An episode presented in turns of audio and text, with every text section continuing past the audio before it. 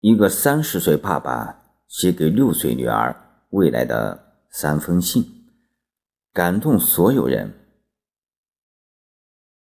大卫是我读研期间的师兄，这两日他突然问我有什么地方可以邮寄写给未来的信。我一边告诉他，一边好奇他这个理工男怎么想起来写信，而且。还是浪漫的写给未来的信。师兄告诉我，最近发生了很多女性婚恋和重大新闻。作为一个有女儿的父亲，心中感慨和担忧颇多。恋爱婚姻对于中国的女人而言，沉重往往多于幸福。我有太多的话想告诉女儿。但是他现在才六岁，听不懂。可是等他长大了，可能又说不出口了，所以就将这些提前写下来，以备事后之用。大卫师兄一共给女儿写了三封信，一封给十六岁的女儿，一封写给未来可能沉迷于爱的女儿，一封写给。未来出嫁时的女儿，看完之后我感触颇多，于是征得师兄同意将他们分享出来，希望能给每一个有女儿的家庭一点启发，希望每一个女人能从中得到关于爱情、婚姻的思考。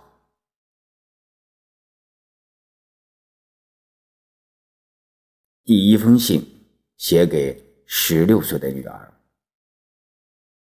亲爱的女儿，当你看到这封信时，应该是十六岁。这封信是爸爸在你六岁时写下的，想和你聊聊恋爱的事。你一定很奇怪，为什么爸爸要在你六岁的时候写一封关于谈恋爱的信？因为，在你六岁这年，发生了很多女性婚恋的重大新闻，结局和教训都极为惨痛。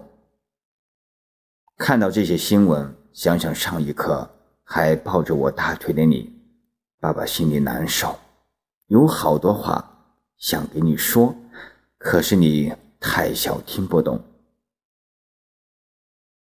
爸爸本想着等你长大了。再把这些故事、这些话告诉你，但爸爸害怕等你长大了，自己就变成一个健忘的老头，把这些重要的事忘了；亦或者变成一个固执的老头，导致父女之间根本无法沟通。所以就决定把这些提前写下来。爸爸一共给你写了三封信。在以后的日子里，你会慢慢收到。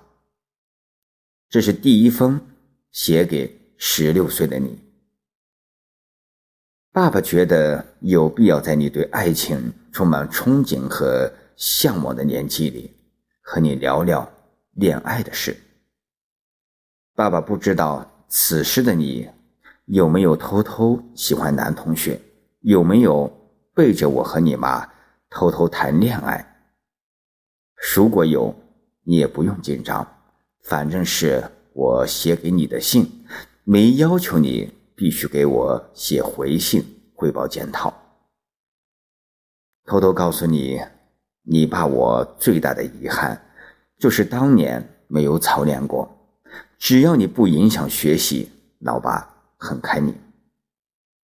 爸爸只是想告诉你。或许爱情并没有你想象的那么美好，那么伟大。给你讲个故事吧。一个女孩和一个男孩相爱了，两个人都在国外留学。女孩聪明又漂亮，男孩成绩特别好。一开始他们非常相爱，可是相处久了，女孩就发现男孩性格特别偏激，于是。女孩提出分手，却没有想到遭到男孩的毒打。后来，在女孩父母的帮助下，两人顺利分手。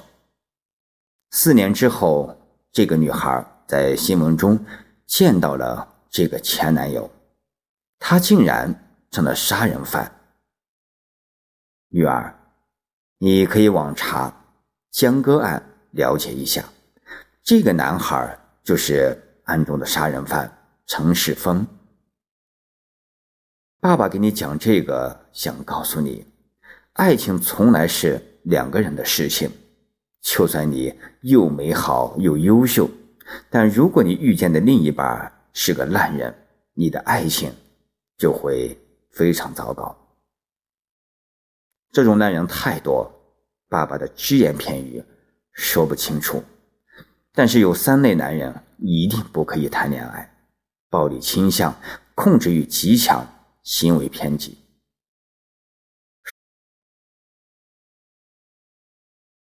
如果你愿意，在看完这封信以后，可以和爸爸讨论一下如何辨别人渣。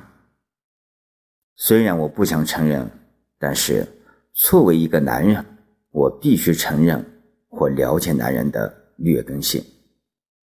就像我现在在这儿一本正经的给你写信，但是年轻的时候我也浪荡不羁过。如果不愿意，你一定要记住这句话：遇见人渣，赶紧远离，离得越远越好。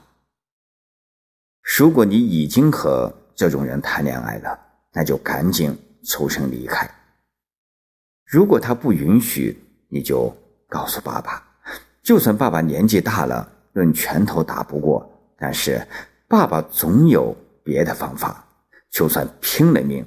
也不会让他伤害我的宝贝女儿的，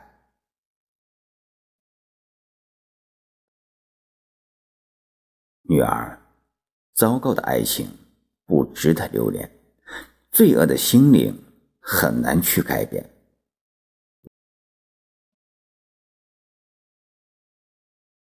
你千万不要以为爱情的力量可以轻易改变一个烂人。也千万不要以为你的爱能够轻易感动一个丑恶的心。人性弱点的力量比你想象的要大得多。在爱情力量和人性弱点力量的对赌中，输的大多是前者。想要不输，唯一的方法就是远离这样的赌局。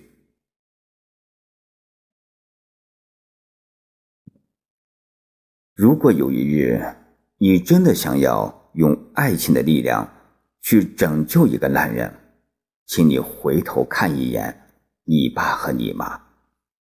我们只有你一个女儿，我们不是输不起，我们是连赌都赌不起。如果可以，爸爸希望你能够无论多爱，都保持清醒。爱你的爸爸，写于二零一七年十一月十七日。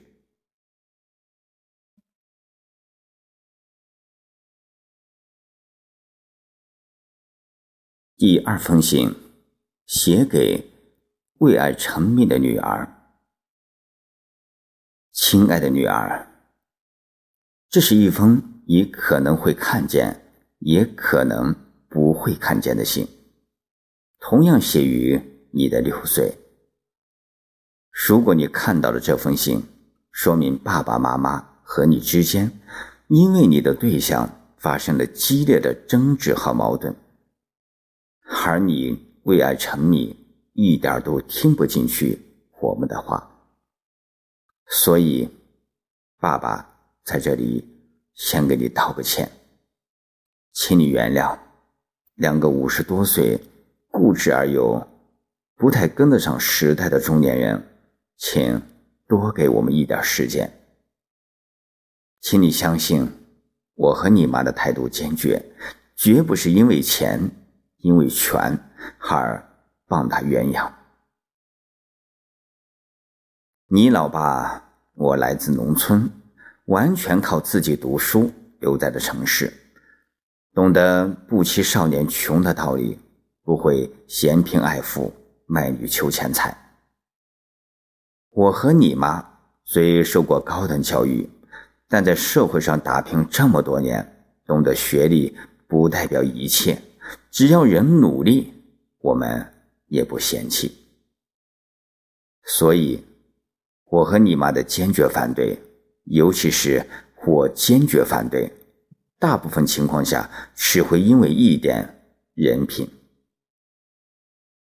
这种时候，你千万别和我们怄气。或许我们应该一起好好考察他，多注意他的细节，比如他的吃相能暴露他是否心怀他人。他的穿着细节能暴露他的生活层次，他的待人接物能暴露他的情商高低。多了解他的亲友，比如他的父母，尤其是他的妈妈，因为婆婆的格局往往决定婚姻的幸福度。还有他的朋友，一定要记住：物以类聚，人以群分。你爸妈年轻的时候有一句话很流行：欣赏一个人始于颜值，陷于才华，忠于人品。你听着可能有点过时，但很有道理。你六岁那年，四川省发生了这样一则新闻：有一个女孩，她爸爸是公安刑警。当女孩第一次将男朋友带回家时，爸爸就激烈反对。多年的工作直觉让他觉得这个男孩不是好人。可是女儿在爸爸的反对声中坚持嫁给了这个男孩。这场嫁给爱情的婚姻最后怎么样了？女孩死了，被男孩暴打五个小时致死。男孩是个吸毒犯。所以在找结婚对象这件事上，请你明白我们的谨慎和担忧。或许你也真的需要多听听我们老两口的意见。女儿，其实你知道吗？岳父和未来女婿也是天生的敌人。就算你带回来的这个男人，我和你妈都挺满意，我一开始也不会对他有好脸色的。更何况还是一个和我和你妈觉得人品有问题的人呢？当然，老爸也有检验人品的终极武器——喝酒。不把他酒桌上喝趴下，你别想嫁给他。酒品见人品的道理，你把我最懂。所以。女儿千万不要生气，千万不要冲动的去投户口本结婚，千万不要为了这个说爱你的男人轻易离开爸爸和妈妈。你老爸我是个直男，当年和你妈恋爱都很少说话，对你更是没说过。但是老爸敢保证，这个世界上。不会有哪个男人比我更爱你。爱你的爸爸，写于二零一七年十一月十八日。第三封信，写给出嫁的女儿。亲爱的女儿，明天你就要出嫁了，你就要从我们的女儿变成别人的妻子。儿媳和母亲了。这封出嫁前的信同样写于你的六岁。是的，在你六岁这年，爸爸不仅想和你聊一下恋爱问题，还对你的婚姻大事深有感慨。要知道，从你出生的第一天起，爸爸就在担心，将来会是什么样的臭小子来骗走你。所以，当爸爸看到下面这则故事时，就在想：关于婚姻，到底要告诉你一些什么？故事里的女人是一个女强人，年薪两百万。当时年薪两百万什么概念？你六岁那年，咱家一套房子还不值这么多钱。可是，这样的女强人被丈夫家暴十年。女儿，你想想，你妈年薪比我高五万，都能在咱家横着走，这样的女强人却能忍十年，为什么？为了面子，为了孩子。女儿。这个故事你一样可以上网查到，就发生在戈壁城市。现在看信的你，肯定明白女人经济独立、人格独立有多重要，肯定觉得这个女人不可思议。但是爸爸必须要告诉你，当女人步入婚姻、成为母亲之后，你的身上会无形增加。很多羁绊和枷锁，想要挣脱这样的羁绊和枷锁，就得承受相应的社会压力。但是，外人的评价、社会的舆论，这些都不重要，重要的是你。婚姻从不以宽恕、贤惠取胜，在你的婚姻中，你一定要学会最大限度的。保护自己，最大程度的让自己开心。爸爸必须教你在婚姻中自私一点，因为男人和女人有着天然的力量差异。女人有时候除了自私一点，没有更好的方法保护自己。所以，女儿，你不可以不工作，不可以把挣的钱全部拿出来。补贴家用，不可以对家里的事情大包大揽，不可以一人承担孩子教育，不可以当自己是女超人。还有，等你结婚以后，如果有家暴，哪怕只是一次，你也不能原谅他。家暴只有一次和一万次的区别，绝对不能纵容和姑息。